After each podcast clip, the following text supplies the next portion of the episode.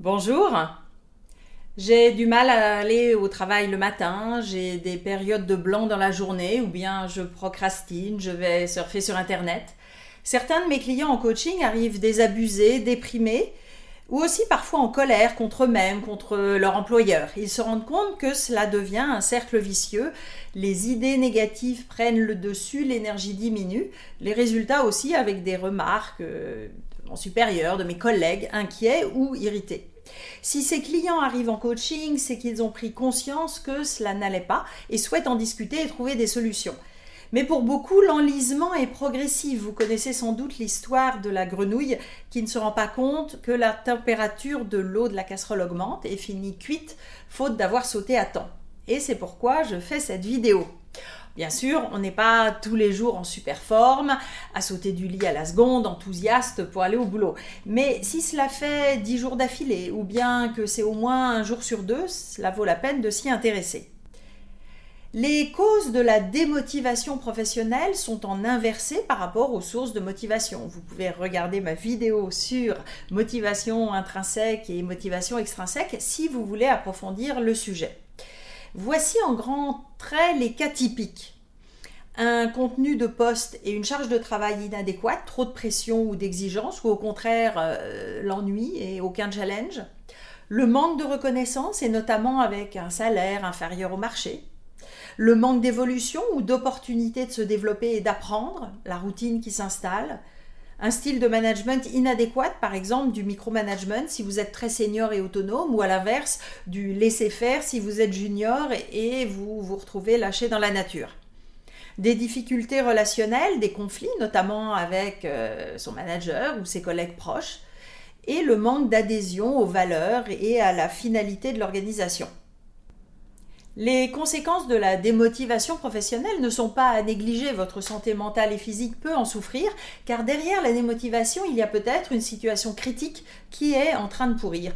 Et faire le dos rond n'aide pas à solutionner les situations difficiles ou toxiques. Alors, quelle solution pour se remotiver au travail? Dans les histoires qui finissent bien, j'ai eu des clients qui ont compris en une ou deux sessions de coaching d'où venait leur démotivation et donc ont pu agir dessus très rapidement un cas dont je me souviens, quelqu'un qui avait vécu un événement dans son service comme une injustice à son égard et avait perdu la confiance en son employeur. Parfois c'est vrai, malheureusement. Mais parfois aussi voir les choses sous différentes perspectives, euh, ce que nous avons fait en coaching, aide à relativiser la situation ou simplement décider d'aller en reparler avec les personnes concernées. Et dans le cas de ce client, c'est ce qu'il a fait et cela a permis de clarifier la situation et pour lui de restaurer sa confiance envers l'organisation. Mais cela ne marche pas toujours aussi bien. Il y a un cas particulier et difficile, c'est la désillusion après une prise de poste. On commence en général avec une belle énergie, on parle même de la phase lune de miel, mais parfois ensuite vous découvrez que le contrat initial n'était pas clair ou n'a pas été respecté. On vous a survendu le poste et vous aviez sans doute aussi envie d'y croire. C'est un cas compliqué de démotivation car souvent lié à l'impression d'être dupé avec de la colère contre soi-même ou contre l'extérieur. Et pas toujours facile de bouger à nouveau au bout de six mois. Mais je reviens sur le cas standard de la démotivation progressive dans votre poste si c'est votre cas. La première étape, c'est d'essayer d'identifier les causes. Si avant vous étiez dans une dynamique positive, quels sont les facteurs qui ont changé? Le contexte, les intervenants, la définition de votre job? Avez-vous vécu des dysfonctionnements, des échecs, des conflits? Le fait d'analyser la situation, d'identifier là où cela fait mal, va vous aider à prendre du recul. En parallèle, je vous suggère de faire une analyse de vos facteurs de motivation. C'est de toute façon très utile et je le fais systématiquement dans mes coachings avec mes clients. Et cela va vous permettre de voir ce qui a été négligé, offensé, ou ce qui manque dans votre situation actuelle. Alors je vous rappelle les cinq grands types de sources de motivation. La reconnaissance, le feedback positif sur votre travail, une rémunération en ligne avec le marché, avoir les moyens nécessaires pour atteindre vos objectifs. Au niveau de la compétence, le fait d'apprendre et de vous développer, d'avoir des perspectives d'évolution. Au niveau de l'expression de vous-même, la possibilité d'être autonome, de définir vos objectifs, d'exprimer votre créativité. au niveau relationnel, le lien social que vous développez avec les gens autour de vous, et enfin au niveau des valeurs et du sens, le fait de contribuer à quelque chose qui résonne pour vous.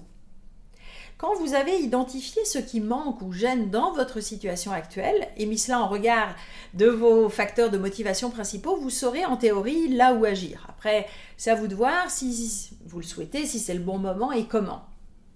Dans certains cas, un changement de projet ou de mode de travail peut suffire. Pour d'autres, ce sera un changement de poste, en interne ou en externe, et cela se prépare bien sûr. Si vous avez la motivation en berne, que vous voulez en parler, éventuellement passer à l'action, c'est aussi à cela que sert le coaching de carrière. Si ces sujets de motivation au travail et de psychologie vous intéressent, abonnez-vous maintenant à ma chaîne en activant les notifications pour être prévenu des prochaines vidéos. Et vous pouvez vous inscrire également à ma lettre d'inspiration mensuelle avec le lien ci-dessous. À bientôt!